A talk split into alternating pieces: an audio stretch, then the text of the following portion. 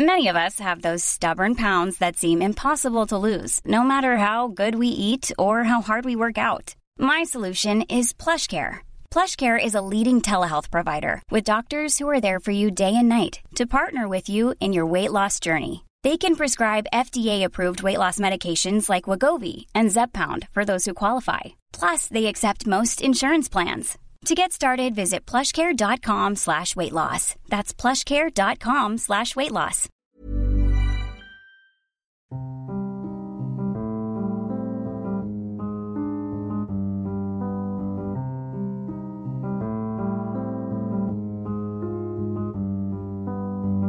Hello les mamas, bienvenue dans le podcast qui parle de la maternité, la vraie.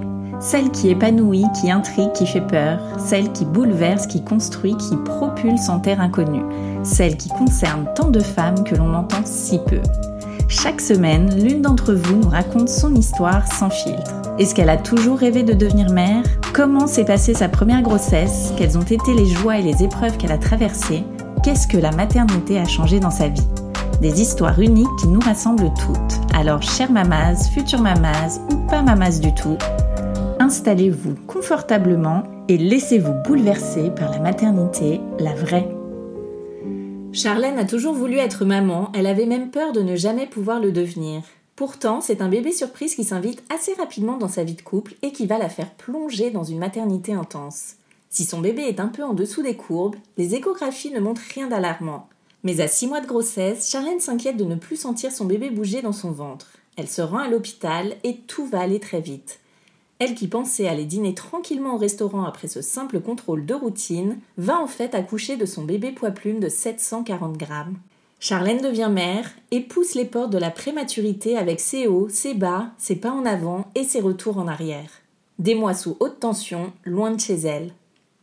Bonne écoute Hello Charlène Hello, merci. Merci à toi de venir nous raconter ton histoire dans Hello Mamas. Alors toi, tu as combien d'enfants? Alors moi, j'ai un enfant. Ouais, il a quel âge? Il vient d'avoir un an. Ok. C'est un petit garçon? Un petit garçon, oui. Il s'appelle Célestin. Alors on va revenir avant que tu deviennes mère. Toi, plus jeune, quel regard tu portais sur la maternité? Est-ce que tu as toujours euh, voulu devenir mère ou c'était pas forcément un sujet qui t'intéressait? Alors oui, moi je pense que j'ai toujours euh, voulu être maman. Euh, j'ai grandi dans une grande famille avec plein de petits cousins cousines et je jouais à la maman poule. Euh, je m'en occupais tout le temps. Je voulais tout le temps les prendre dans les bras. Ouais. Voilà, donc non, c'est, j'ai même été, fut un temps, terrorisée par l'idée de me dire que peut-être un jour j'en aurais jamais.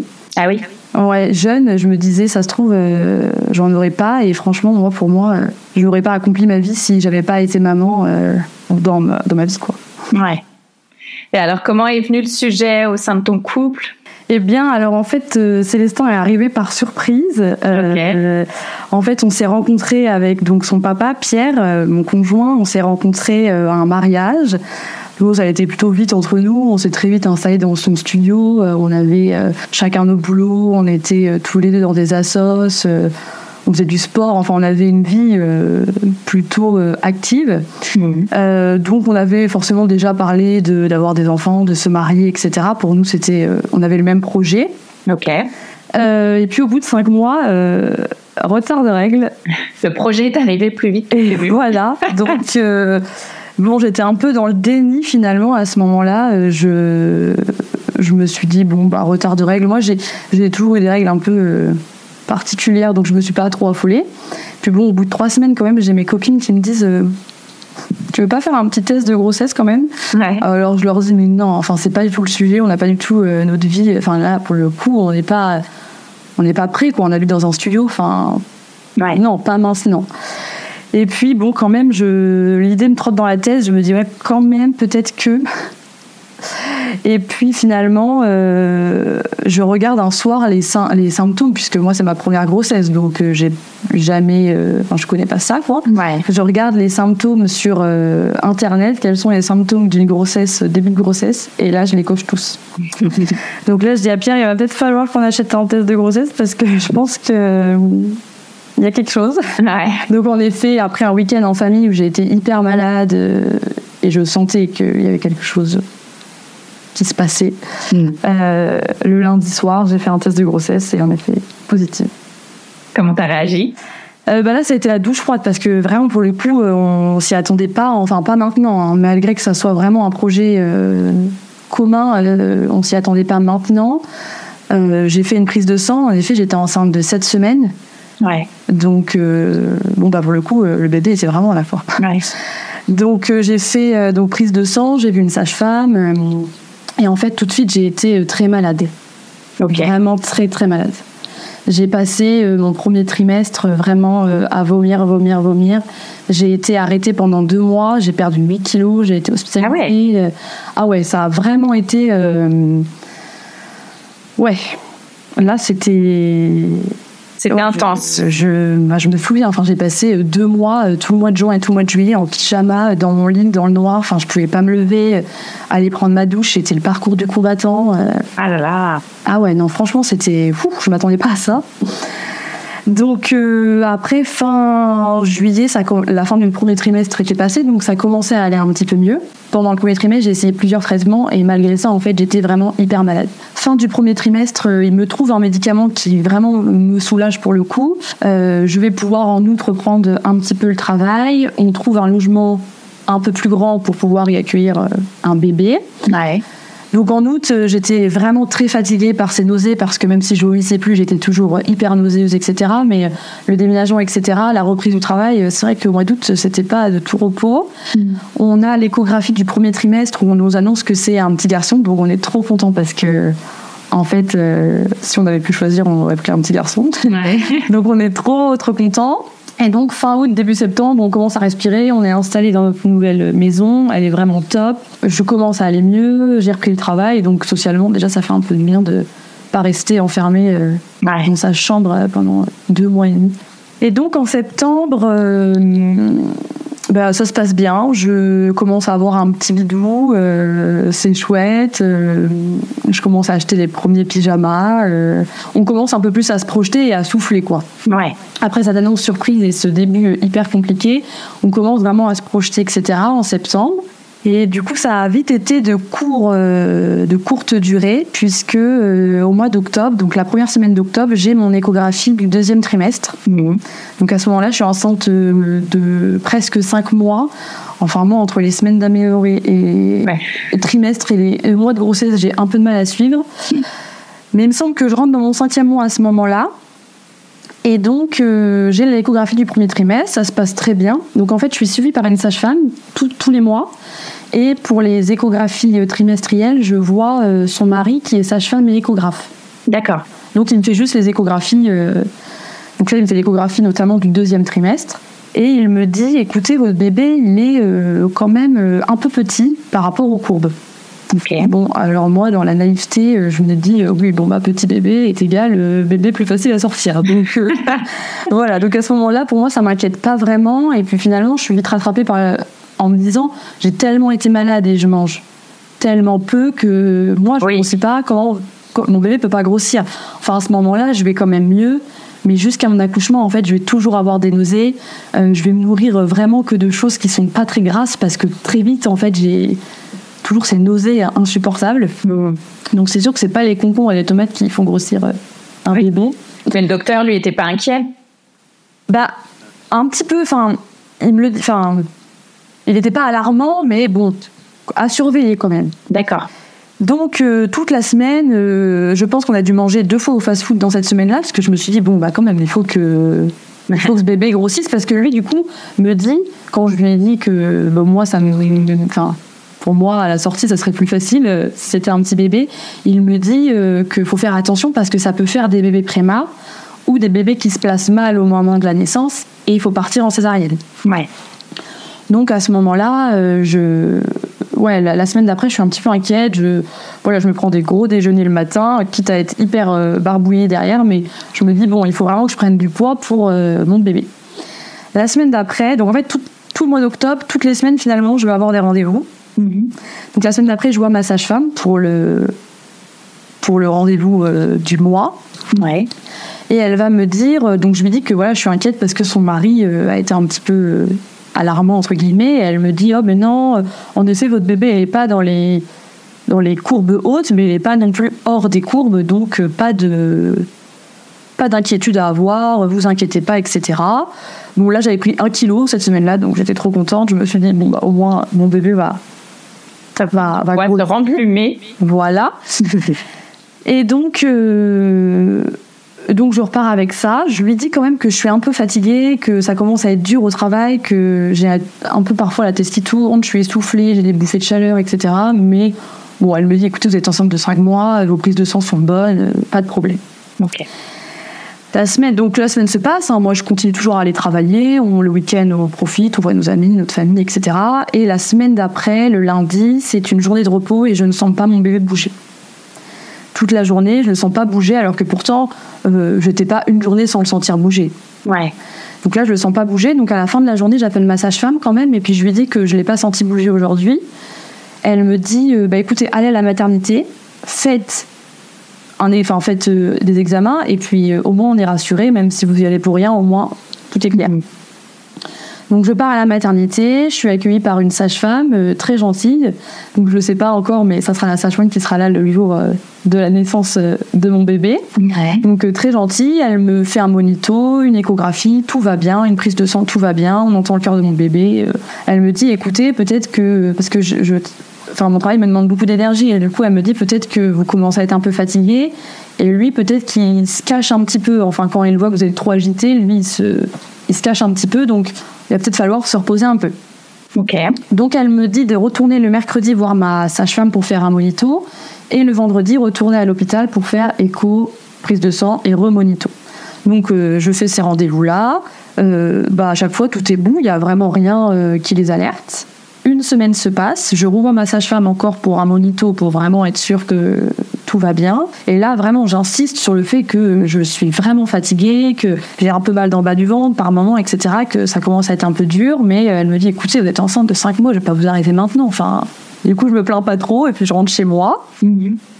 Et puis, euh, bah, rebelote, je vais encore de nouveau pas sentir mon bébé bouger. Donc, euh, c'est un dimanche. Donc là, euh, bon, bah, je m'inquiète pas. Je me dis, bon, bah, ça m'est déjà arrivé une fois. Je vais pas aller à chaque fois à l'hôpital. Euh. Mm.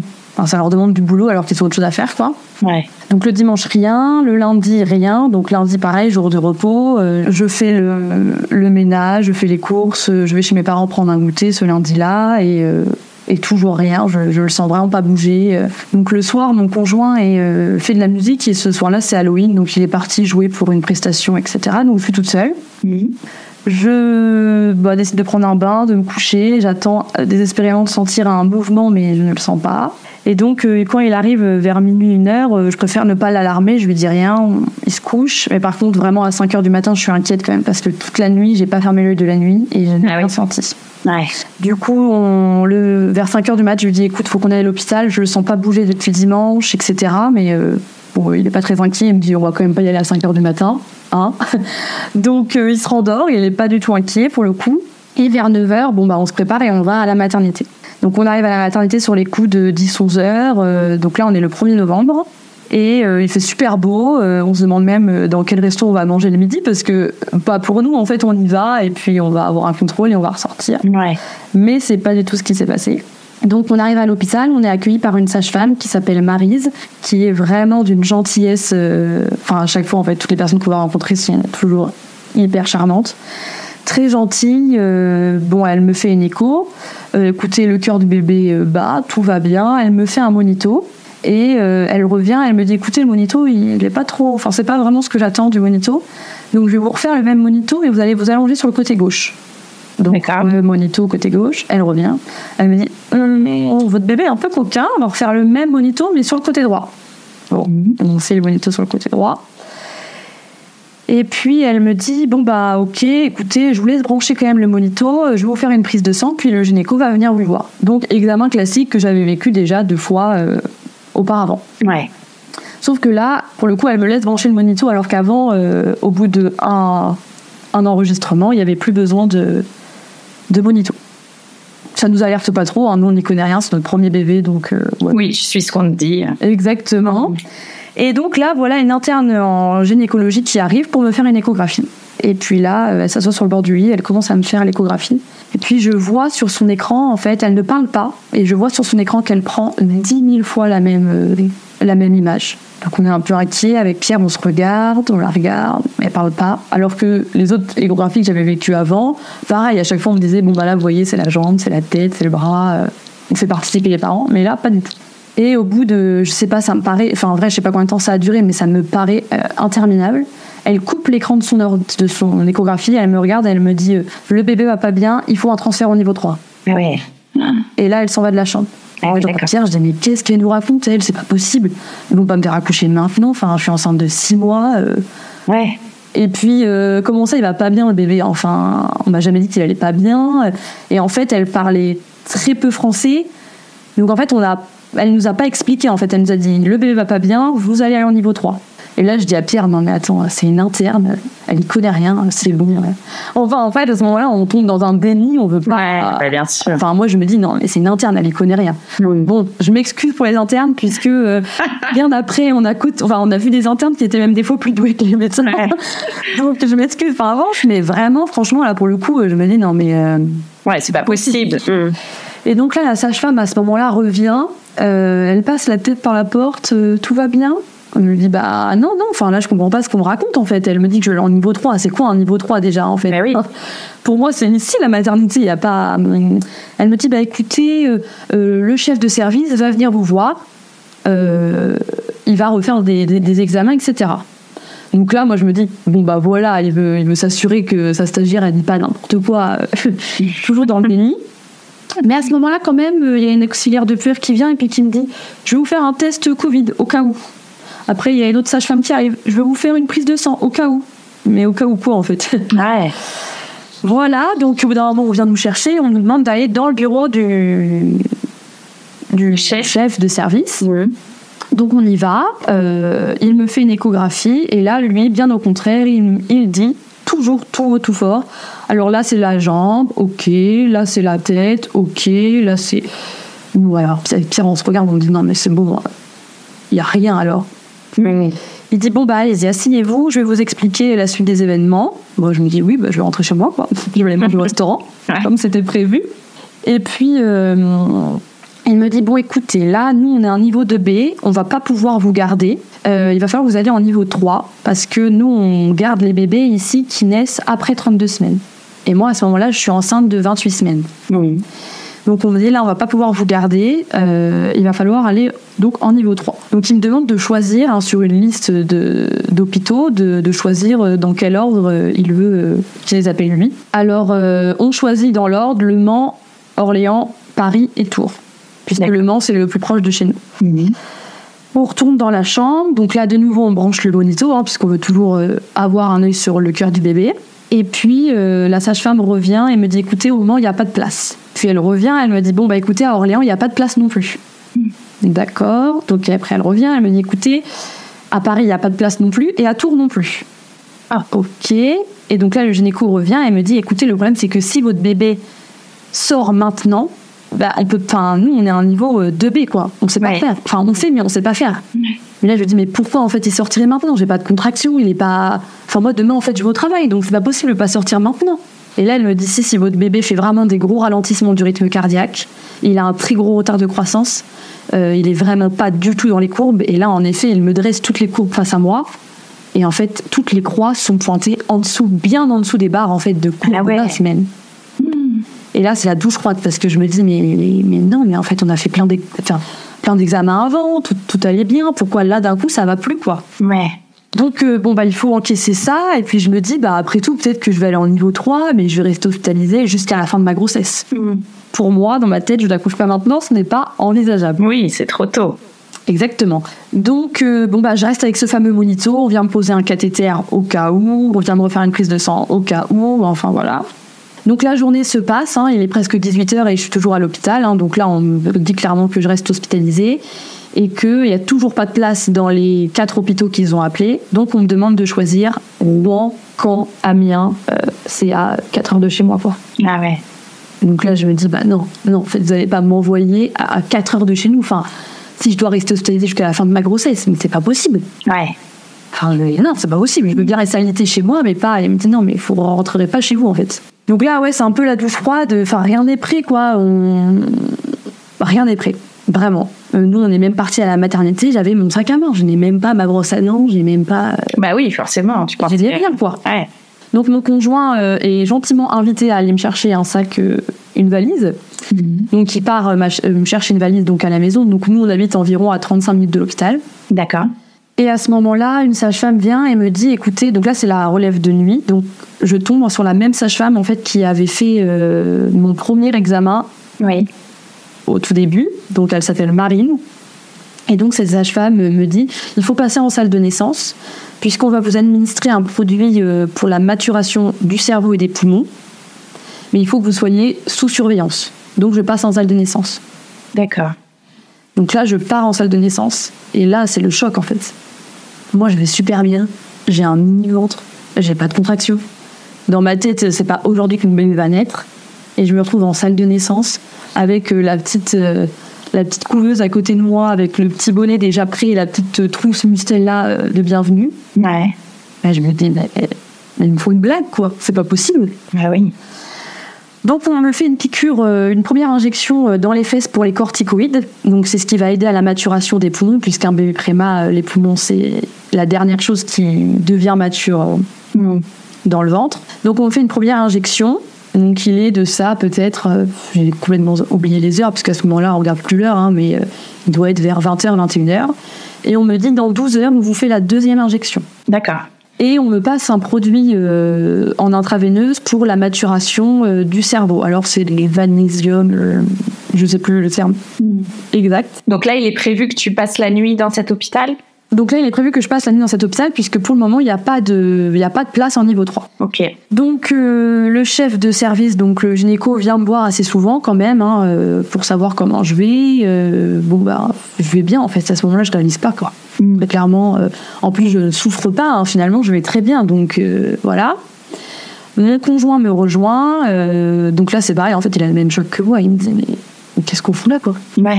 Euh, c'est lunaire en fait. Bah oui. Mais clairement, c'est lunaire. Donc il va se passer plusieurs plusieurs heures.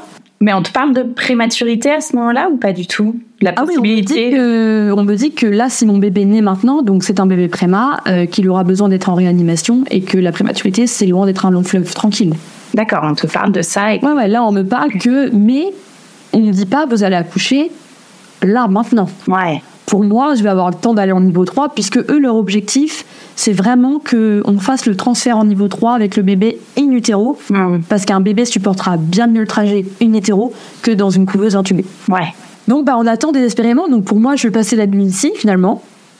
Alors là, on vient m'installer un appareil qui s'appelle VTC. Ils appellent ça un appareil VTC. C'est comme un monito, mais en fait, ça va enregistrer. euh, Alors bon, je suis pas sage-femme, hein, je n'ai pas retenu exactement euh, Des serres. les termes, mais en gros, ça va enregistrer les paramètres euh, du, du rythme cardiaque, mais un peu plus précis que le monito.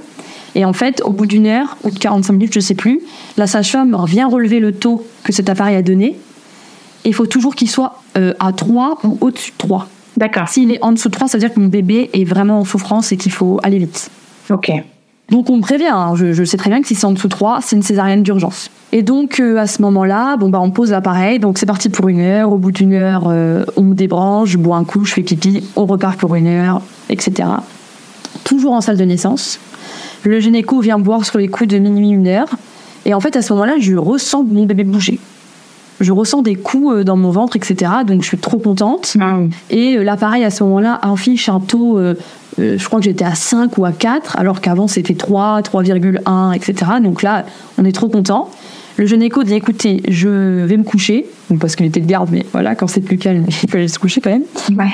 S'il y a quoi que ce soit, la sage-femme m'appelle. Donc ok, pas de problème, etc. Et puis finalement, euh, elle vient relever le taux au bout d'un moment. Et donc à chaque fois, on lui disait alors, c'est à combien? Et là, elle nous parle pas, elle sort de la chambre. Et là, le gynéco arrive et me dit euh, bon, madame, il faut qu'on parle.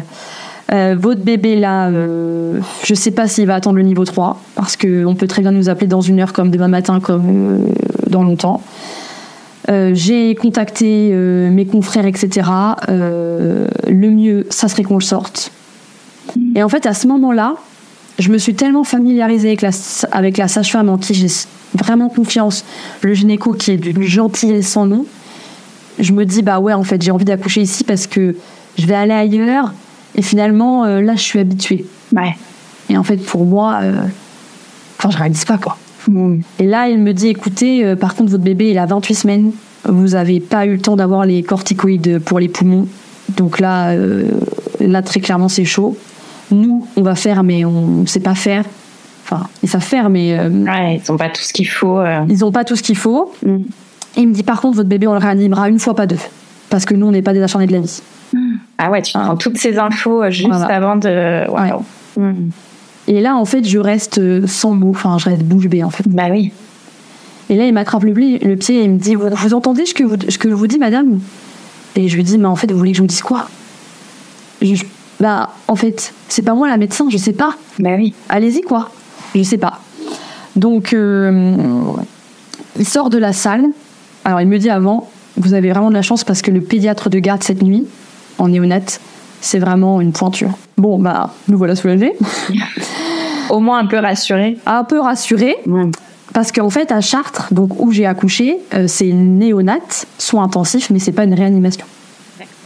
Et mon bébé à 28 semaines a besoin d'aller en réanimation. Ouais. Donc là, le gynéco sort de la salle et crie Code rouge, tout le monde à son poste, je préviens le SMUR néonate. Et là, on se regarde et on dit euh, Ouais, qu'est-ce qui se passe, quoi? On ne sait même pas comment on va l'appeler. Euh, demain, je suis censée aller au travail, c'est pas possible en fait. Écoutez, là, le travail, la sage-femme me dit écoutez, madame, le travail, là, c'est pas. C'est, là, c'est non, on s'en fiche du travail. C'est pas la question. Et donc là, il y a une armée de blouses blanches qui rentre dans la chambre. Et donc, je suis branchée à droite, débranchée à gauche. On me rase, on met une charlotte, on met une blouse, on met des surchaussons. Enfin, je sais même plus ce qu'on me fait, très clairement.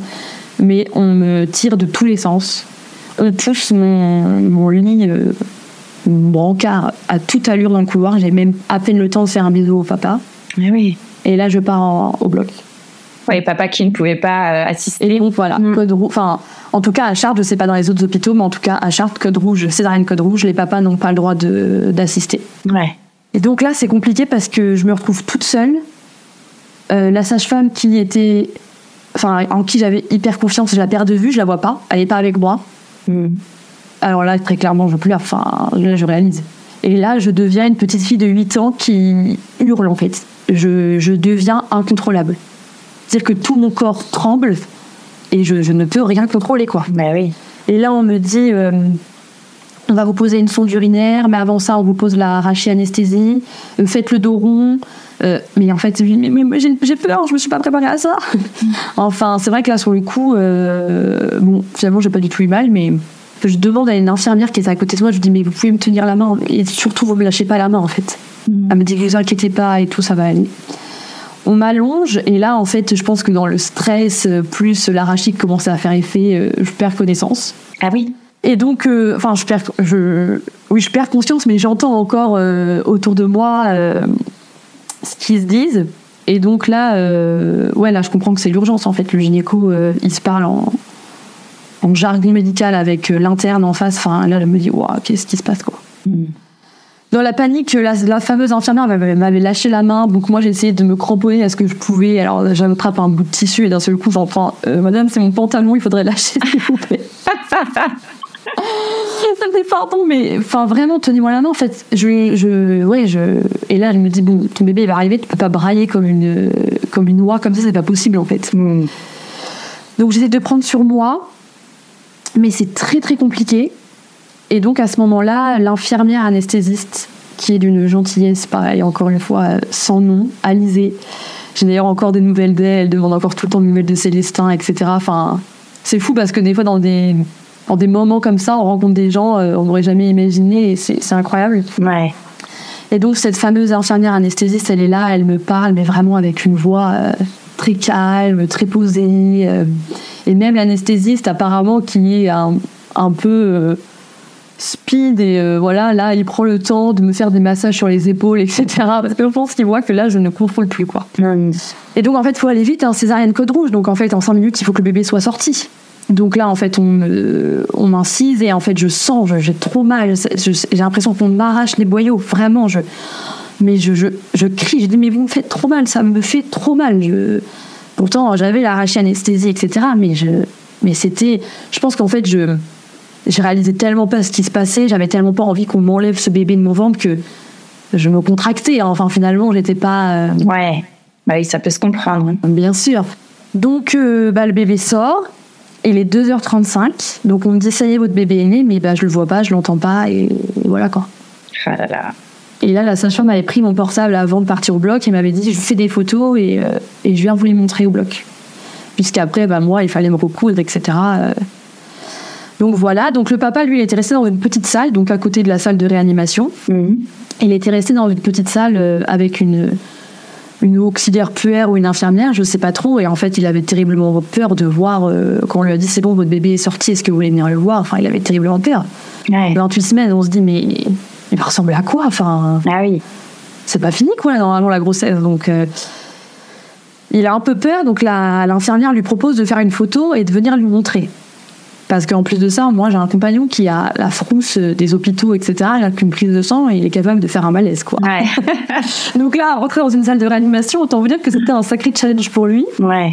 Donc, euh, bon, bah, moi, on me recoue, etc. La sage-femme vient me montrer des photos euh, de mon bébé. Elle me dit écoutez, euh, votre bébé, euh, c'est un champion, il respire. Donc là, c'est le soulagement. Ah ouais, soulagement. Et là, elle a fait une vidéo et en fait, je l'entends pleurer. Hmm. Alors, évidemment, c'est un petit cri d'oiseau, hein, mais euh, soulagement. Mon bébé est vivant. C'est magique. Ouais, c'était un peu inespéré. euh. Ah bah inespéré parce qu'en fait 28 semaines j'avais pas eu les enfin on est dans un niveau 2B euh, même si bah du coup ils ont su faire hein. enfin franchement c'est des champions hein. Ils l'ont intubé tout de suite alors que eux l'intubation c'est pas ce qu'ils maîtrisent le mieux enfin Ouais. vraiment top quoi et donc il est monté en service de néonat mais moi je devais rester en je sais pas comment on appelle ça en, salle de réveil. voilà Mhm. ça s'appelle comme ça en salle de réveil et donc euh, du coup euh, mon conjoint me retrouve et tout me dit mais il est minuscule c'est un squelette quoi Hmm. ah, et en fait, j'ai même pas envie de savoir, quoi. Ils me montrent des photos, mais en fait, j'ai même pas envie de regarder, ça me fait trop peur. Parce que je me dis, bon, bah oui, c'est notre bébé, mais. Donc là, il faut trouver un prénom maintenant, parce que moi qu'il est là. Donc, euh, on avait une liste de prénoms, etc., qu'on avait dit aux sages-femmes dans la journée, et puis finalement, on décide de l'appeler Célestin, et là, les sages-femmes me disent, Ah, c'est pas du tout ce que vous avez. euh, Ah ouais.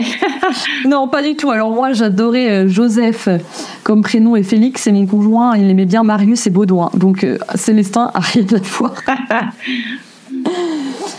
Mais euh, donc voilà, donc moi je reste en salle de réveil, puis on me ramène en salle, on m'amène à la maternité, dans une chambre de maternité. Donc là, bah, on rentre dans la chambre de maternité et on n'a pas son bébé avec nous, quoi. Ouais. Toi, t'es dans quel état à ce moment-là? Psychologiquement et physiquement, t'es. Je réalise pas. Ouais. Je réalise pas. Je, on m'a opéré. Pour moi, on m'a opéré. J'ai subi une opération. Hmm. En plus, bon bah à ce moment-là, j'ai encore un, un ventre, hein, donc euh, pour moi, mon bébé est encore dans mon ventre et, euh, et en fait, c'est étrange, mais pendant plusieurs temps après, je vais avoir l'impression de le sentir bouger dans mon ventre. Ah ouais. Donc euh, là, je monte en, en chambre et euh, on me propose de prendre un petit déj, hein, évidemment, de manger, puisque moi, je n'avais pas mangé depuis, euh, Eh oui. bah, depuis que j'étais partie de chez moi le mardi matin. Hmm. Et vu que j'étais un peu stressée, j'avais absolument, enfin, j'avais pas avalé grand chose, quoi. Et donc, pour la petite histoire, moi, je me souviens que le jus d'orange, c'était un truc qui me, mais- et qui me m'écurait rien que devant la bouteille pendant la grossesse. Ouais. Et donc là, elle me dit, écoutez, je peux vous proposer du jus d'orange ou des, ou, ou des madeleines, je sais plus ce qu'elle me propose et tout. Et je lui dis, ah ouais, je veux du jus d'orange. et là, mon conjoint, il me regarde et me dit, bah, je croyais que ça te faisait vomir. ah non, mais là, en fait, je suis soulagée, j'ai plus le bébé dans le ventre. Et donc, j'ai avalé sept euh, briques de jus d'orange. Ah oui. J'avais terriblement soif et alors le jus d'orange, c'était trop, enfin, j'étais trop contente de pouvoir en reboire sans être écurée. Et donc à ce moment-là, on me dit que mon bébé va être pris en charge par le SMUR néonat d'Orléans. D'accord. Donc pour le moment, il est toujours en néonat, mais vers 9h, il va partir euh, à Orléans. Sauf qu'à ce moment-là, moi, je n'ai toujours pas de place à Orléans. Ah. Donc euh, je, je, je veux aller le voir en néonat, mais j'arrive pas à me lever. Parce qu'en fait, dès que je me lève, bah, après la césarienne, hein, euh, voilà, c'est pas facile. Hein. Ouais. Donc euh, je vais prendre sur moi parce que je veux absolument le voir en fait. Je me dis si parce qu'en fait avant ça, euh, quelques mois avant, j'ai une copine qui a accouché préma et en fait elle est restée une semaine à Chartres et son bébé est resté une semaine à Orléans et ils se sont pas vus. Ah ouais. Dur. Ouais. Donc moi je voulais pas vivre ça en fait, je voulais le voir et puis malheureusement bah ils nous répétaient euh, pratiquement euh, toutes les demi-heures que là, il allait bien, mais peut-être que dans une demi-heure, il serait plus là, quoi. Ouais. Donc moi, je le vois. Mm. Donc on monte en néonat et en fait on est arrivé en même temps que le SMUR. Donc je pense que c'était pas le moment euh, pour arriver parce qu'en fait le SMUR eux bah ils veulent prendre en charge au plus vite le bébé et le ramener au plus vite à Orléans et euh, le stabiliser à Orléans et puisqu'à Orléans ils ont euh, bien plus de matos qu'à Chartres. Ouais. Donc en fait, euh, je le vois, mais de loin dans sa couveuse, et le médecin qui était assez autoritaire et qui, euh, et qui disait aux infirmières faites ci, faites ça, euh, mais vite, vous vous rendez pas compte. Enfin, c'était hyper anxiogène. Elle le sort de la couveuse, elle me dit Madame, vous lui faites un bisou maintenant parce que on ne sait pas de quoi elle fait après quoi. Là, je fais un bisou sur sa tête. Mais, mais c'est, c'est un squelette, enfin, c'est un petit oiseau tombé du nid quoi. C'est. Et donc elle dit à mon conjoint, monsieur, faut nous suivre et venir à Orléans. Il dit, bah écoutez, j'aimerais bien rentrer chez moi, euh, prendre de- plus d'affaires pour ma conjointe, euh, prendre une douche, manger quelque chose. Elle lui dit, non, monsieur, vous comprenez pas là. Là, il faut venir avec nous parce que, donc on nous répète encore une fois, là il va bien, mais peut-être qu'après le trajet, il ira plus bien. Ouais. Là, je commence vraiment à pleurer tout le temps en fait parce que là, je comprends ce qui se passe. Mm. Et en fait, tout- toute la journée euh, avant l'accouchement, on nous parle donc de prématurité et on nous dit hein, vraiment c'est des montagnes russes, c'est-à-dire qu'à 14h05 ça peut aller et à 14h15 tout peut basculer quoi. Ouais. Donc euh, bon bah là on a un peu peur et puis finalement euh, bah on réalise pas encore une fois on est on réalise pas quoi Euh, il est pas avec moi euh, c'est compliqué quoi. Mm. Donc on me ramène dans la chambre de maternité et je décide d'aller prendre une douche parce que là, très clairement je m'étais pas lavée depuis mardi, c'était plus possible. Euh, et donc la sage-femme me dit vous êtes sûre et tout d'aller voir prendre une douche tout de suite euh, quand même euh, il faut vous reposer. Et je lui dis ah non, non franchement là c'est plus possible. Donc finalement je vais prendre ma douche et je vais très vite bien finalement je me remets plutôt vite de cette césarienne. Et vers midi, on vient me voir pour me dire on a une trop bonne nouvelle pour vous, il y a une place qui s'est libérée à la maternité d'Orléans, vous allez pouvoir aller retrouver votre bébé. Ah, trop bien. Donc là, je suis trop contente, je fais mes valises, j'attends devant le pied de la porte que les ambulanciers viennent me chercher. Euh, et ils arriveront qu'à 15h, donc pendant 3 heures, ça a été super long. Et le papa était parti là-bas avec euh, ses Non, du coup, il était parti à Chartres, euh, il était retourné chez nous pour euh, bah, voilà, prendre des affaires, euh, prendre une douche, etc. Et en fait, il nous a rejoint que le mercredi euh, soir avec mes parents à Orléans. Mes parents l'ont ramené parce qu'ils lui, ont- ils lui ont dit écoute, t'as pas dormi de la nuit, euh, prends pas la route. Enfin, nous, du coup, Orléans, on a pratiquement deux heures de route, quoi. Ouais. Donc du coup, euh, on part à Orléans. J'arrive euh, en... Alors il faut faire les admissions en bas avant de monter à la maternité. Et donc là, on va être assise avec une autre maman qui a vécu, vécu exactement la même chose que moi, mais pour ses jumelles. Euh, dans un autre hôpital, un autre euh, Romorantin, il me semble. Et du coup, euh, bah, on attend toutes les deux là, et c'est long, et il fait chaud, et on n'a pas mangé, et on est toutes les deux au bord du malaise. Et moi, j'ai très très mal au ventre. Enfin, Ouais, on attend là, on n'est pas du tout considéré. Enfin, on n'est pas. Ça a été. Il y avait beaucoup de mamans qui accouchaient en fait ce jour-là, hein, donc je remets pas du tout la faute sur les perso... sur le personnel, pas du tout. Mais du coup, à ce moment-là, nous on attend et ça a été super long. Nous on rêvait de voir nos bébés, on rêvait de. Ah oui, tu m'étonnes. Enfin, c'était trop long. Moi, je l'avais pas vu depuis 9h le matin et je savais même pas comment il allait. Ouais. Parce qu'en fait, il nous appelle pas. Alors nous, on a le droit d'appeler, mais en fait, j'avais tellement peur qu'on m'annonce euh, quelque chose que je, je n'appelais pas, quoi. Mm. Donc j'en profite à ce moment-là pour envoyer un message bah, à tout le monde en disant euh, que notre bébé est né euh, prématurément. Alors ça c'est pareil, hein, c'était quelque chose que j'avais imaginé, le petit message que j'enverrai en disant euh, tout s'est bien passé, euh, on comble de bon- enfin on est comblé de bonheur, etc. Et finalement euh, on se retrouve à se dire bah il est né préma, il fait 700 grammes et et voilà, l'avenir nous dira ce qui se passera quoi. Donc là évidemment on reçoit une tonne de messages de bienveillance, etc. Mais euh, bah, c'est compliqué, enfin personne ne peut vraiment s'imaginer ce que ce qu'on vit à ce moment-là quoi. Donc euh, mes parents arrivent avec euh, mon conjoint et donc là ma maman me rapporte euh, un sac allongé avec des vêtements taille naissance. Ouais. Et là je lui dis non maman en fait tu comprends pas. Il pèse 700 grammes, il mesure 32 cm. Donc la, la naissance pour le moment non, c'est pas. En fait finalement tout le monde est dans le déni quoi. Personne ne s'imagine réellement. Oui, puis quand on connaît pas, forcément. Bah non, on alors nous, en plus, de notre côté, enfin voilà, autant des deux côtés. euh, Ouais. Déjà, c'est le premier petit enfant et en fait, on n'a jamais euh, connu ça, la prématurité. C'était quelque chose qu'on n'a pas du tout entendu parler avant. Quoi. Parce qu'il est né à quel poids exactement? Il est né, il faisait 740 grammes et il, peut- il mesurait 32 cm. Donc souvent, dans les premiers jours de vie, ils perdent du poids. Donc nous, il est descendu jusqu'à 700 grammes. Ouais. Et puis bah, après, petit à petit, hein, évidemment, il est alimenté euh, par une sonde gastrique, euh, il a une perf qui lui diffuse du gras, du sucre, etc. Donc il va très vite être engrossé, mais, euh, mais c'est long, quoi.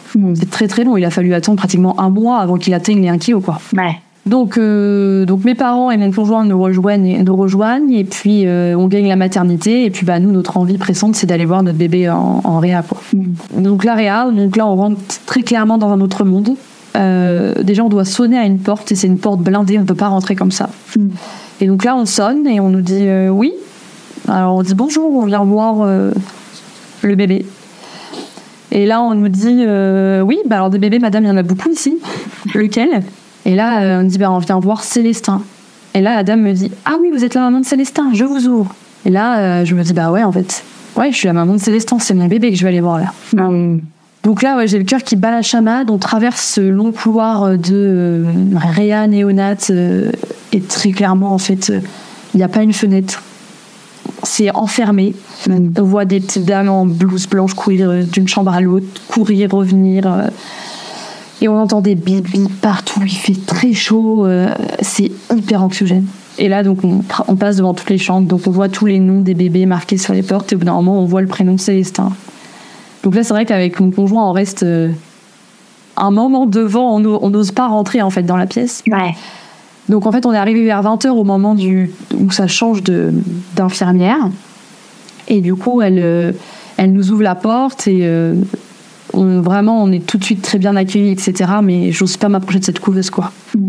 Je vois juste son bras, parce que la couveuse est assez haute et moi, en fait, je me promène encore en fauteuil roulant à ce moment-là. Et en fait, je vois juste son bras, mais qui fait très clairement la taille de mon petit doigt, quoi. Ah là là, ça doit être impressionnant. Ah ouais, vraiment, c'est.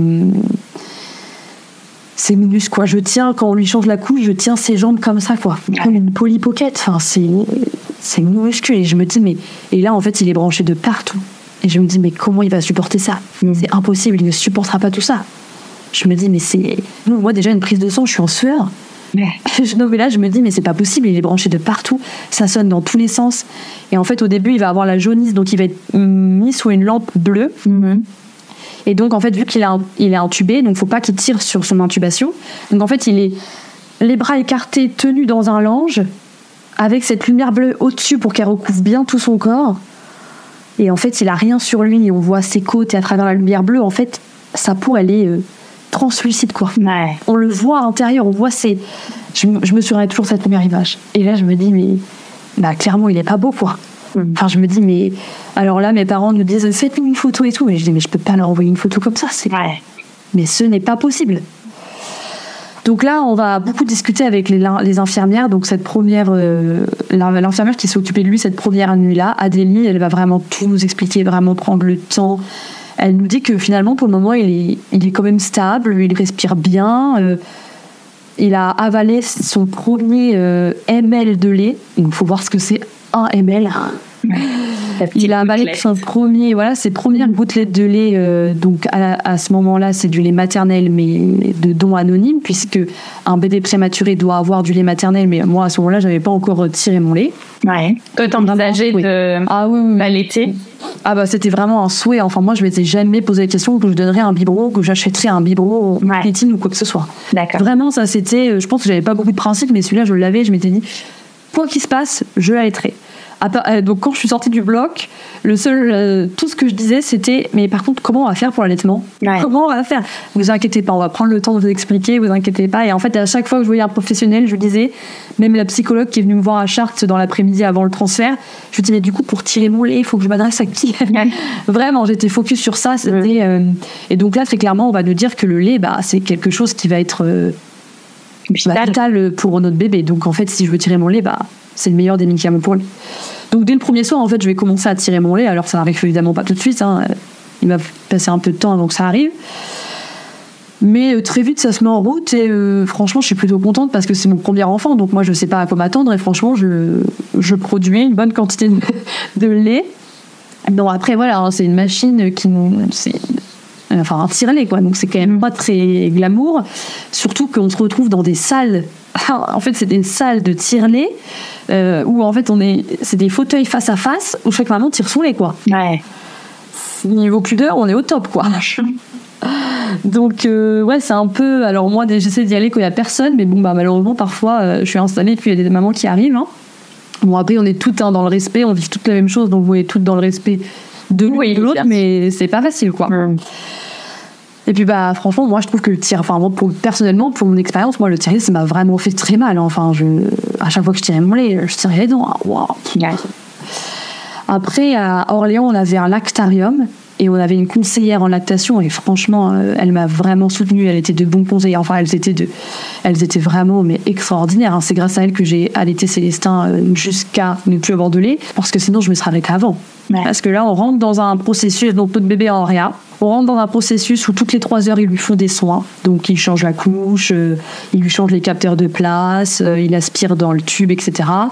Euh, et donc, nous, on peut participer en tant que parents. C'est-à-dire que la première couche, euh, dès le premier soir, on m'a dit est-ce que vous allez changer la couche de votre enfant Donc, bah, je me suis lancée, hein, mais là, comme je vous dis, hein, tenait les jambes. euh, Ouais. Enfin, c'était vraiment polypocket, quoi. Donc, en effet, je change la couche. Donc, la couche de mon enfant, elle fait la taille de ma paume de main. Ah là là. C'est vraiment un mini post-it, même un post-it, c'est plus grand, je pense, que la couche que, que je lui mets. Enfin, c'est vraiment euh, lunaire, quoi. Et donc, après ça, bah, il faut que je tire mon lait, puisqu'il faut que je tire mon lait toutes les 3 heures. Donc, bah, temps de faire un sein puis l'autre, bah, il se passe du temps. Et puis après, c'est re les soins. Donc, j'ai le temps d'aller faire pipi, de boire un coup, de passer un coup de téléphone et après. Et en fait, on va enchaîner comme ça, comme ça, comme ça, sans, sans très clairement dormir. Ouais. Ton chéri, il peut rester avec toi le. Donc, en fait, oui. Alors, euh, du coup, j'ai passé une semaine à la maternité. Mhm. Et au bout d'une semaine, bah, la maternité, bah, on nous dit bah, ciao, hein. vous Ah avez oui. fait votre séjour à la mat, euh, au revoir. Sauf que là, nous, on est à deux heures de l'hôpital. Donc en fait, moi, il est hors de question que je rentre chez moi Mais je sois à deux heures de mon fils. Ouais. C'est inimaginable. Donc je demande euh, en réanimation si je peux dormir au pied de la couveuse. On me dit que c'est pas conseillé parce que mon enfant, il va pas rester une semaine là. Il va rester très longtemps. Donc je peux pas dormir autant de temps là. Et en fait, il y a quelque chose qui est vraiment formidable, c'est qu'il y a une maison, la maison des parents, qui s'appelle la Maison de Môme à Orléans. Et donc, on va pouvoir euh, y dormir et y manger, euh, se laver, etc. Donc, on va y être pendant un mois, puisqu'en fait, mon conjoint, il a 30 jours d'arrêt pour euh, d'arrêt d'urgence. D'accord. Donc, euh, vraiment, euh, bon, le concept de la Maison Môme, c'est génial, mais en fait, on se retrouve avec d'autres parents qui vivent tous des situations toutes délicates. Et en fait, en plus de notre peine à nous, on doit supporter la peine des autres. Ouais. Parce que finalement, dans cette cuisine, bah, on va se retrouver parfois avec d'autres parents, et puis bon, bah, on va pas se regarder dans le blanc des yeux, hein, on, va, on va discuter, et bah, pourquoi vous êtes là, vous? Bah, nous, on est là pour ça. Ah ouais, ah, 700 grammes Enfin, vous voyez Non. Et puis, bah, il y a les histoires des autres aussi, hein, et moi, euh, bah, je suis très vite, en fait, euh, touchée aussi par les histoires des autres. Moi, je me dis, euh, enfin, on vit dans un monde cruel, pourquoi il y a tant de choses qui existent, quoi? Ouais. C'est des enfants, c'est, ça devrait pas exister, quoi. Mhm. Donc on va rester pendant un mois dans cette maison. Et en fait, au bout d'un mois, mon conjoint, lui, doit reprendre le travail. Donc en fait, il euh, part à la maison bah, toute la semaine et il revient le week-end à Orléans. Et en fait, moi, à partir de ce moment-là, je ne, peux, je ne vais plus dans la maison de monde. Je veux rester avec mon fils. Et puis les événements vont faire que bah, Célestin, niveau respiration, c'est très compliqué. Donc il est intubé. Et au bout de deux semaines, en fait, euh, vraiment, euh, il demande de plus en plus d'oxygène. euh, ils n'arrivent pas du tout à l'extuber. euh. Donc euh, les médecins nous disent, nous font des examens et se rendent compte qu'il a la bronchodysplasie. Donc c'est la maladie des bébés préma. Donc en fait, il a les poumons qui sont couverts d'un gros nuage blanc. Et en fait, ça va l'handicaper pour respirer. Ouais. Donc ils vont mettre des corticoïdes, des corticoïdes, des antibiotiques, des antibiotiques, etc. Mais malgré ça, en fait, ça ne va pas. Et au bout de 15 jours, ils sont obligés de le passer à une ventilation qui s'appelle HFO. Donc c'est oscillation à haute fréquence, il me semble. Et en fait, euh, cette ventilation, euh, ça le fait vibrer. Donc en fait, mon bébé vibre. Donc là, c'est particulier, hein, parce que bah, en fait, je le prends en peau à peau et il vibre. Ah ouais, d'accord. Ouais. Et en fait, là, on nous fait très clairement comprendre que hum, ça, euh, bah, une semaine gros max. Au bout d'une semaine, on peut plus rien faire pour lui. Ah là là. Ouais. Et là, c'est dur parce qu'en fait, ça fait deux semaines qu'on est là, qu'on se bat, on a lâché toute notre vie, on donne tout pour lui. Euh, Enfin, non, je dis, tu peux pas nous faire ça, quoi. Pas maintenant. Mhm. Donc, euh, ils donnent des antibiotiques plus puissants, on abuse et on abuse du pot à pot parce que bah, on nous dit euh, bah, que c'est ce meilleur des, la meilleure des thérapies. Donc, le pot à pot, euh, j'y ai pas eu le droit tout de suite, j'ai eu le droit au bout de sept jours. D'accord. Mon bébé avait 7 jours pour la première fois où je l'ai pris sur moi. Donc, euh, bon, bah là, c'est, c'est, c'est en même temps hyper émouvant, mais en même temps, c'est, c'est un choc, quoi. Enfin, minuscule, je le sens même pas sur ma poitrine, en fait, tellement qu'il est, il pèse à ce moment-là 8 ou 900 grammes, je sais plus. Donc là, on va ouais, abuser du pot à pot, etc. Et puis, bah, on a une super euh, pédiatre qui s'appelle Carole, et franchement, cette dame, je l'oublierai jamais, quoi. C'est, pour nous, c'est un ange tombé du ciel. Elle est d'une gentillesse, elle nous prend enfin, en considération, elle aime Célestin, en fait c'est pas simplement un bébé préma, elle aime Célestin et oh, enfin ça, rien de vous raconter, j'ai envie de pleurer très clairement parce que c'était, euh, elle lui parlait, elle lui disait allez mon bébé accroche-toi, t'es un champion, enfin vraiment c'était euh, et donc là, elle, euh, donc on part pour 7 jours donc d'HFO et au bout de 7 jours, il va beaucoup mieux.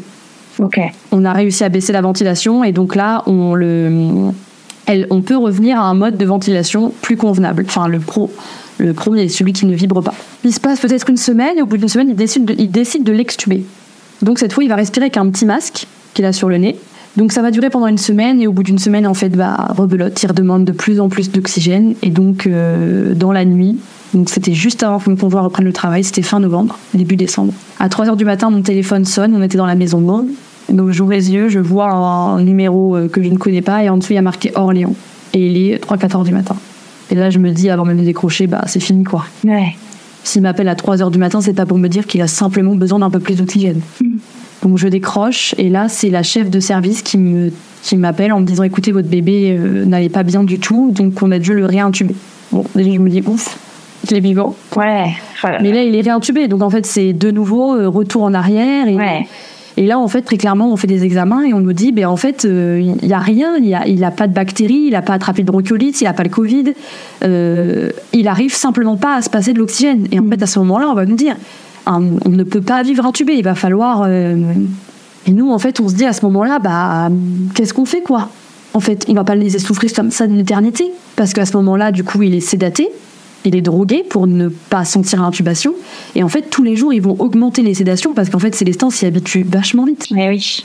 Sauf que bah, du coup, quand ils enlèvent le tube, et eh bah, il nous fait un syndrome de sevrage. Donc là, ça, c'est pas drôle du tout. C'est-à-dire qu'à ce moment-là, notre enfant, bah, il vomit, il vomit, il vomit, il tremble, il tremble, il hurle, il s'arrache, il se griffe, il arrache son masque. C'est un fou furieux dans son. Ouais. Ah pas parce qu'il est en manque, hein, clairement. Donc euh, ils font des relais avec de la morphine et puis ils diminuent, diminuent la morphine. Et là, on était arrivé à pratiquement arrêter la morphine, il faut le réintuber, donc le redroguer. Et donc là, on se dit, mais non. Et mon conjoint, le lendemain, reprenait le travail. Donc moi, je me retrouvais toute seule à Orléans. Et au bout de deux, trois jours, on nous dit, bah écoutez, voilà, tous les examens sont bons. Il y a vraiment juste, il n'arrive pas à se passer de l'intubation. Ça, va devenir très compliqué. On ne sait plus quoi faire. Et alors, à quel moment ils ont trouvé euh, Et donc, euh, bah, nous, avec mon conjoint, on dit non, bah, en fait, on peut pas arrêter les machines, on continue, tant pis. Enfin, moi, j'en étais incapable. Enfin, on en était incapable. Et euh, au bout d'une semaine, ça commençait à aller intuber, ça a commencé à aller mieux en fait. C'est-à-dire qu'il avait démarré peut-être avec 70% d'oxygène et puis tous les jours il diminuait de 5%. Donc c'était une victoire pour nous. Et puis il grossissait, donc le fait de grossir, il avait plus de force. Et au bout d'une semaine, on nous dit bah écoutez, euh, en fait, euh, votre enfant avait une bactérie. Mais elle a mis du temps à se voir à la prise de sang, puisqu'il laisse pousser en culture après les germes, etc. Bah là, c'est le soulagement, quoi. Ouais. Parce que je me dis, mais qu'est-ce qui se serait. Enfin, si on avait pris la décision tu t'arrêtais, mais. Mm. Ah, c'est horrible, quoi. Et alors, vous êtes resté combien de temps euh, en tout ton bébé, euh, ton petit Célestin? Et bah du coup Célestin, donc moi je suis toujours restée avec lui, je suis jamais rentrée à la maison. Hein. On est, euh, on est on est rentré, enfin on est resté deux mois en réa. Mm. Puis après on est retourné sur Chartres en niveau, en, du coup en soins intensifs. Donc Chartres c'était trop bien, c'était de nouveau chez nous. Enfin voilà. Et en fait au bout d'une semaine, Célestin nous a fait une hernie étranglée avec euh, suspicion de d'entérocolite. Donc c'est une inflammation des intestins. Donc on est retourné en réanimation à Orléans. Donc la redouche froide, re-Orléans, re-soins intensifs, soins re-néonat.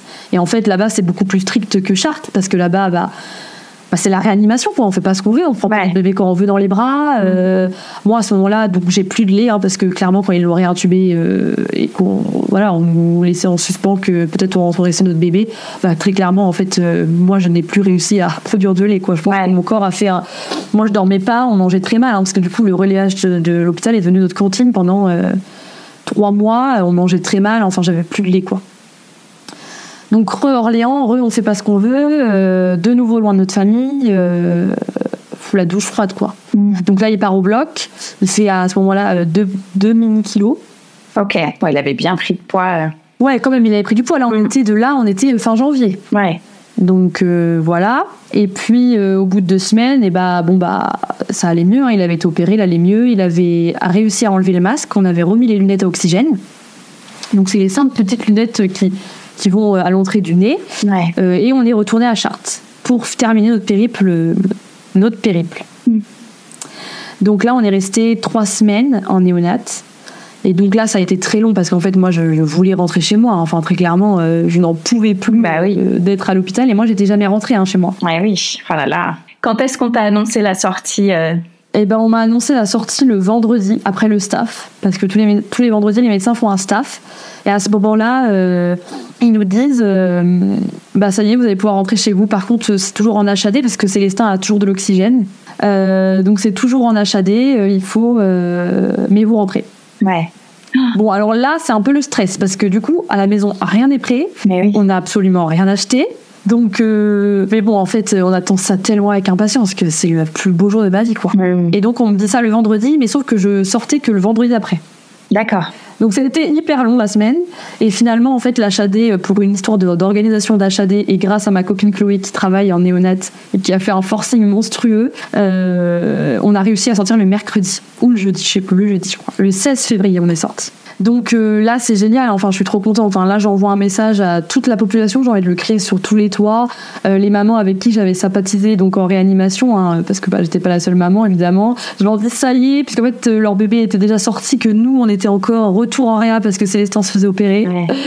Et là, je leur dis ça y est, les filles, enfin, c'est notre tour, quoi. On va enfin rentrer chez nous. Enfin, c'est ah, on est trop heureux après avoir passé autant de temps. Enfin, moi, à la fin, très clairement, euh, je ne pouvais plus saquer les infirmières. Chacun arrive avec ses petits conseils, avec ses attendez, madame, on va vous le mettre en peau à peau. Euh, non, non, le portez pas toute seule. non, non. Enfin, surtout en réa, parce qu'après, en néonat, on était quand même beaucoup plus libre. Mais en réa, euh, moi, je, ne supportais plus du tout les infirmières, alors qu'elles étaient toutes hyper gentilles, en fait. Mais au bout d'un moment, j'avais envie de vivre ma vie de maman, j'avais envie de prendre mon enfant comme il me chantait dans les bras, j'avais envie de. Il faisait quel poids quand vous êtes reparti 2,5 kg. Ok. Donc, en effet, il avait pris vachement de poids. Hein. Euh, après, il était toujours boosté par les perfusions. À partir du moment où il a plus les perfusions, il a vraiment eu du mal à prendre du poids et c'est pour ça qu'on est resté très longtemps en néonate en fait. On a resté trois semaines parce qu'en fait il ne grossissait pas quoi. Et puis finalement ils nous ont quand même autorisé leur sortie en HAD. Hein. Évidemment ils nous ont bien précisé que si ça allait pas on revenait euh, et on était de nouveau hospitalisés. Donc il fallait faire très attention parce que c'était toujours pas l'hiver. Donc euh, bah, nous, il était quand même très fragile. Donc euh, on n'avait pas le droit aux visites à la maison ou alors avec un masque. Les gens ne pouvaient pas porter Célestin. Euh. Donc finalement, nous, on avait trop envie de le présenter à tout le monde parce qu'il faut s'imaginer que Célestin, c'est le premier des deux côtés. Ouais. Et en fait, bah, moi, mon frère, il aura vu Célestin. Et Célestin avait trois mois et demi, quoi. Hmm. Donc, c'était le rêve de tout le monde de rencontrer enfin ce petit bout quoi, qui s'est embattu. Enfin. Ouais. Donc, euh, donc voilà, non, c'était top. Après, c'est sûr que la rentrée à la maison, ça a été brutal parce qu'en fait, on rentre à la maison, on se retrouve tout seul. Oui, on a l'achat des qui passe tous les matins, mais la dame arrive avec sa balance et en fait, c'est hyper anxiogène parce que ben, moi, Célestin ne voit pas ses biberons, donc ne prend pas de poids voire même en père. Donc on est tout le temps un peu euh, en balance parce qu'elle nous dit euh, bah, vous allez bientôt euh, retourner en, en pédiatrie, hospitalisé, etc. Enfin à ce moment-là, ouais, c'est compliqué. On a beaucoup de rendez-vous. moi, à chaque fois que je sors avec Célestin, il faut que je sorte avec ma bouteille d'oxygène. Voilà, Célestin a de l'oxygène à la maison. Donc on a un espèce de gros concentrateur dans la cuisine qui fait psh, psh, psh, pour lancer de l'oxygène à Célestin avec un énorme câble qui traverse toute la cuisine, tout le salon. Voilà. Oui. Oui, donc la, la retour à la maison n'a pas été. Euh, voilà, moi, ça faisait deux mois que j'étais. Bah, non, plus de deux mois, trois mois et demi, du coup, j'étais pas rentrée chez moi. Euh, donc, euh, enfin, il y avait ça de poussière sur les meubles. Il y avait toutes nos affaires à ranger, toutes nos marques à prendre. Enfin, faut s'imaginer que nous, on avait des bagages, ça faisait trois mois et demi que j'étais pas rentrée chez moi. Donc, en fait, en plus, en néonat, c'était devenu notre maison. Hein. On avait emmené un transat, notre poussette. C'était chez nous. Hein. Euh, il a fallu tout ranger à la maison, tout s'approprier la maison. Enfin, le jour où on est rentré, euh, je disais à Pierre euh, Attends, mais c'est rangé où ça déjà? J'étais complètement paumée, quoi. Et alors, comment t'as trouvé tes marques petit à petit dans ta vie de maman? Célestin, comment il a évolué? Bah, Célestin, c'est compliqué et ça l'est encore aujourd'hui. Hein. Il a un an et il pèse tout juste 6 kilos. Je l'habille encore en 3 mois, pour tout dire. Ouais. Donc il est très petit, il a vraiment beaucoup de mal à prendre de poids. Après, il est suivi par, euh, par une kiné, par une, ergo, euh, une, une kiné, une psychomote. euh, une orthophoniste. On va très souvent voir la pédiatre. Il est vraiment hyper bien suivi. Hein. Il n'y a pas de voilà, mais bah, mais le temps a évolué hein, forcément. Déjà, il a trois mois en moins dans mon ventre. Ouais. Et puis, bah, en fait, il est déjà né avec un retard de croissance puisqu'il pesait 700 grammes à 28 semaines. Il est censé peser bien plus.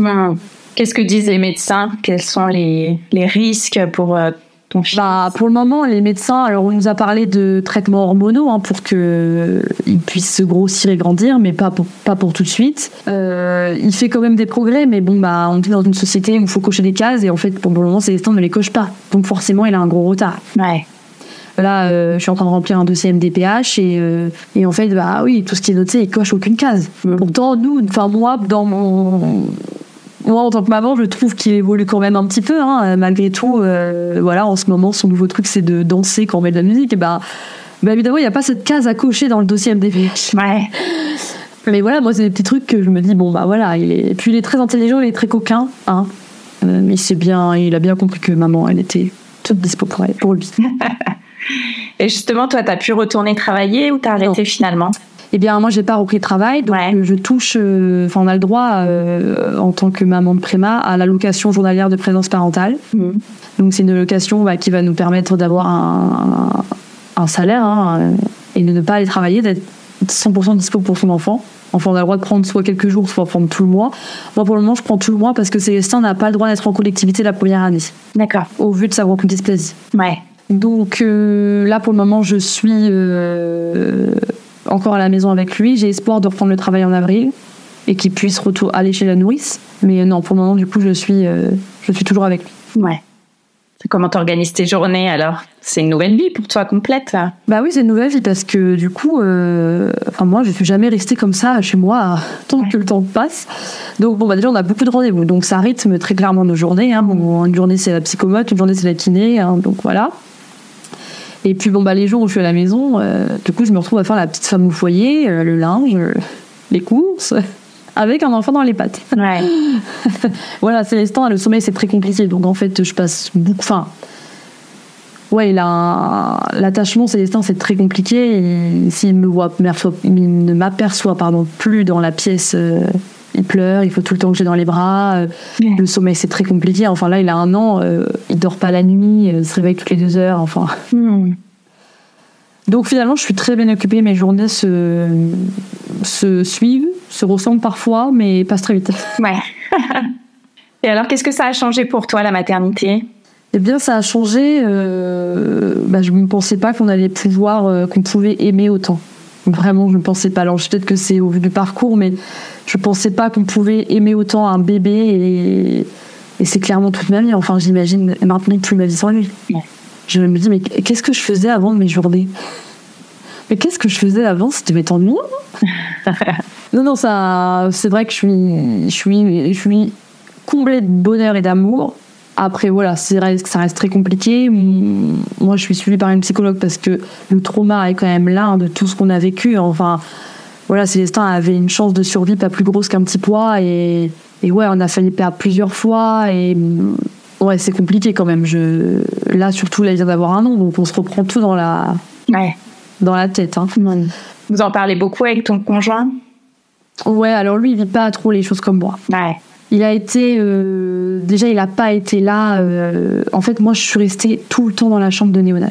C'est-à-dire que à partir du mois de décembre, je dormais avec Célestin. Et en fait, tout ce qui a pu se passer. Alors ça, c'est les infirmières. Elles m'ont dit, elles m'ont dit, mais allez au resto, sortez de la chambre, ne restez pas tout le temps là, ne dormez pas. Et moi, j'ai été têtue, j'ai voulu dormir avec Célestin, je voulais pas louper une seule seconde. Et en fait, ce qui a fait cet électrochoc, c'est que les infirmières parfois prenaient des photos des enfants pendant quand les parents n'étaient pas là. Et elles imprimaient les photos et puis elles nous les mettaient dans les chambres. Et en fait, une nuit où je suis allée dormir dans la maison de môme, parce que c'était une infirmière, Alice, c'était mon enfin, c'était notre infirmière préférée de la néonate, enfin de la réa, euh, a pris une photo de Célestin. Et en fait, le matin, quand je suis arrivée, et ben en fait, euh, je me suis mis à pleurer devant cette photo. Je me suis dit, mais en fait, quand je suis pas là, mon enfant, il est réveillé et il ne m'entend pas. Il est, il est tout seul. Enfin, je suis pas là, quoi. Et ça, ça me. Et donc, en fait, je n'ai, à partir de, cette, mo- de ce moment-là, début euh, décembre, je n'ai plus jamais quitté cette chambre. Et du coup, en fait, j'ai tout vu, en fait, toutes les bêtises, les événements que Célestin faisait, etc. Bah, j'étais là, je les ai vus récupérer Célestin, euh, je les ai vus. Célestin a été réintubé sept fois quand même, parce qu'en fait, il s'extubait tout seul. Bah, à chaque fois, j'étais là. Euh, alors, pas pendant l'intubation, on me demandait de partir, évidemment, hein, mais, euh, mais j'étais derrière la porte et. Et ouais, j'ai tout vu, tout vu et tout entendu surtout. Hmm. Et si je peux donner un conseil, c'est vrai que c'est pas facile de laisser son bébé prendre du temps pour soi, mais, mais il faut parce qu'en fait, là, moi, aujourd'hui, je suis tellement traumatisée par l'histoire, par tout ce qui s'est passé, j'en rêve encore la nuit. Je me dis, bah ouais, en fait, il y a des moments où j'aurais peut-être pas dû être là. Ouais. Et pas entendre et pas voir. Et c'est hyper égoïste, hein, mais en fait, c'est aussi se protéger un peu, quoi. Hmm. Parce qu'au jour d'aujourd'hui, bah, ça m'arrive d'être des journées très tristes et de beaucoup pleurer. Et après, bah, forcément, Célestin, tout ça, il ressent. Donc, ouais, si vraiment je peux donner un conseil, c'est vraiment euh, ouais, essayer de, d'être un peu égoïste et de prendre du temps pour soi. On va passer aux petites questions de fin d'épisode. C'est quoi pour toi être une maman chartraine? Bon, bah alors déjà, on habite à 35 minutes de Chartres. Ouais. Donc, on habite à la campagne, euh, mais c'est vrai qu'à Chartres, euh, bah, notamment par rapport au suivi de Célestin, c'est vrai qu'on a quand même beaucoup de spécialistes. Et ça, euh, c'est quand même pas, euh, c'est quand même pas un luxe, quoi. Quel est ton endroit kids friendly préféré? Alors, euh, mon endroit kid-friendly préféré, bon, a un an. Donc, pour le moment, c'est un peu. euh, bon, il va. Enfin, on ne sort pas trop encore dans des endroits. euh, voilà. Mais vraiment, un endroit que j'aime bien, alors ça se situe pas à Chartres. Ça se situe à côté de nos gens le retrou, donc c'est pas très loin de Chartres. Ça s'appelle la, le Snowzelen. C'est une salle en fait de bien-être. Donc c'est Alexandra et Floriane qui font ça. Et en fait, j'emmène Célestin une fois par mois. Et en fait, c'est une salle très sensorielle. Les filles sont vraiment extra et euh, et vraiment, Célestin, il adore. En fait, il y a plein de choses qu'on n'a pas à la maison et, euh, c'est vachement adapté pour les enfants. Il n'y a rien qui est dangereux. Euh, enfin, je veux dire, ils peuvent faire ce qu'ils veulent dans la salle. Tout est euh, fait exprès, etc. Et donc, bon, bah, c'est sûr que pour le moment, nous, Célestin, il a un an, donc c'est compliqué de. Enfin, on fait pas encore des choses. euh, on n'emmène pas à des activités ou quoi, mais je l'emmène à cette activité-là et franchement, moi, je trouve. euh, Vraiment que c'est top. J'ai connu ça par une copine et franchement, je trouve vraiment ce, ce concept, euh, c'est au- autant pour les bébés, les enfants que les seniors, que les adultes, que les ados, que n'importe qui peut y aller. Et quels sont tes projets rien que pour toi et ce prévu en famille? Alors rien que pour moi, bon bah déjà le projet ça va être de reprendre le travail, de laisser euh, mon petit bébé euh, à sa nourrice. Et ce prévu en famille, et bah pour le moment on vient d'aménager dans notre maison, donc on a fait construire, donc il va falloir euh, aménager maintenant l'extérieur. Et puis, euh, je pense maintenant, avec ce qu'on a vécu, on a tellement vu de choses, la vie tient tellement qu'à un fil que je pense qu'on va profiter. On va essayer de voyager, de partir quand on pourra partir, et, et voilà. Merci beaucoup Charlène. Merci à toi. Voilà les mamas, c'est un épisode qui s'achève. Merci pour votre écoute. On se retrouve dès mardi prochain pour découvrir une nouvelle histoire qui parle de la maternité, la vraie. En attendant, n'hésitez pas à mettre 5 étoiles et un avis sur votre application de podcast préférée et rejoignez la communauté Hello Mamas sur Instagram. À très vite!